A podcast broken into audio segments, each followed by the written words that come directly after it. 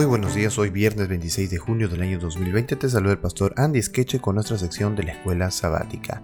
El título que nos acompañó por última vez durante este trimestre es Cómo vivir de acuerdo con la palabra de Dios. Y el texto que nos acompañó esta semana se encuentra en Santiago capítulo 1 versículo 22 que dice, Pero sed hacedores de la palabra y no tan solamente oidores, engañándoos a vosotros mismos. Hoy viernes tenemos el estudio de eh, estudiar y meditar. Hay un capítulo en el libro El Camino a Cristo, que es el capítulo 11. En realidad en nuestra lección Escuela Sabática dice el privilegio de orar porque es la traducción del inglés y las páginas también vienen del inglés.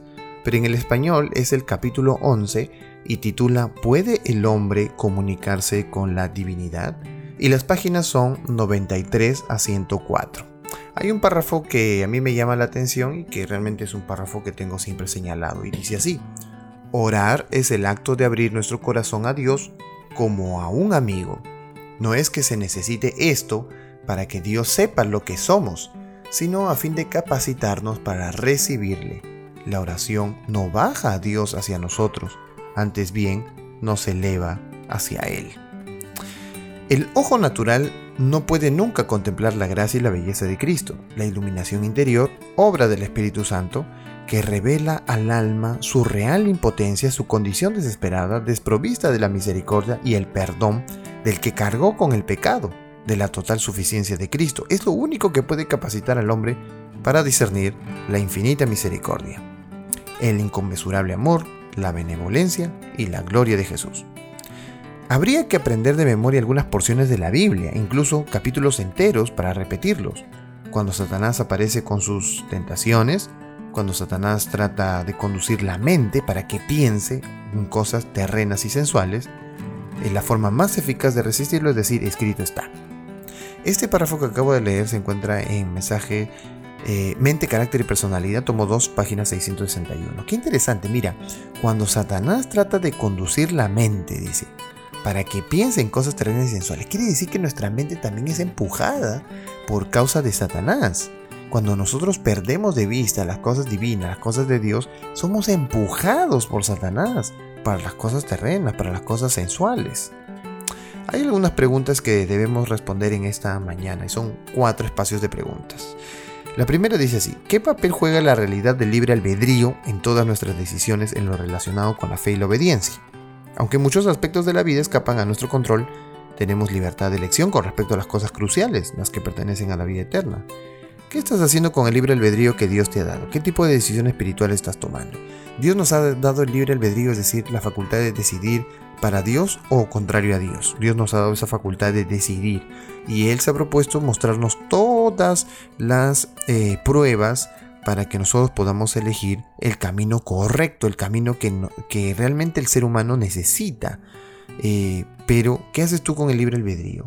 ¿Lo usas para beneficio personal o lo usas para, eh, para agradar a Dios, que a la vez redunda en un beneficio personal? Increíble, pero debemos tener la capacidad de elegir verdaderamente, no porque Dios nos haya hecho robots que debamos eh, ser ciegos para elegirlo, sino porque en realidad en Él está la vida y Él nos ha probado de muchas formas que en realidad nos ama. Número 2. Piensa en el papel que el sábado puede y debe desempeñar en términos de darnos tiempos a solas con Dios. ¿De qué manera Guardar el sábado te protege de estar tan atrapado trabajando y haciendo cosas que no pasas suficiente tiempo con Dios.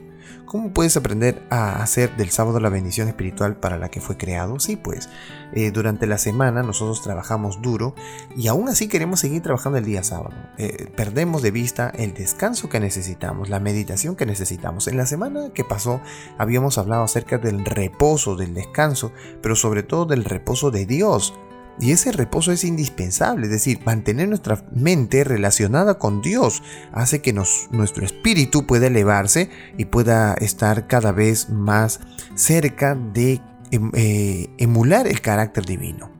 Número 3. ¿Cuál es tu experiencia de pasar tiempo a solas con Dios en oración y estudio? ¿Cómo impacta tu fe en esta práctica espiritual? ¿Cómo debería impactar tu fe?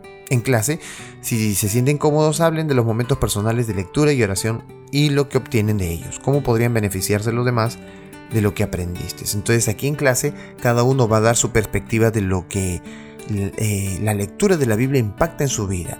Sin embargo, ¿cuál es eh, eso que te impacta a ti cuando estudias la Biblia? ¿Qué, te mueve? ¿Qué te motiva? Número 4. ¿Cuáles son algunos de los versículos de memoria preferidos? ¿Qué es lo que te gusta de ellos y por qué ha sido una bendición memorizarlos?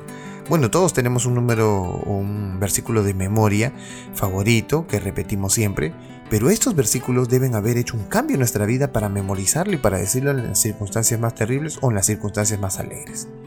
Tener la palabra de Dios entonces en la mente ayuda a que nosotros podamos seguir pensando en acercarnos a Dios cada día.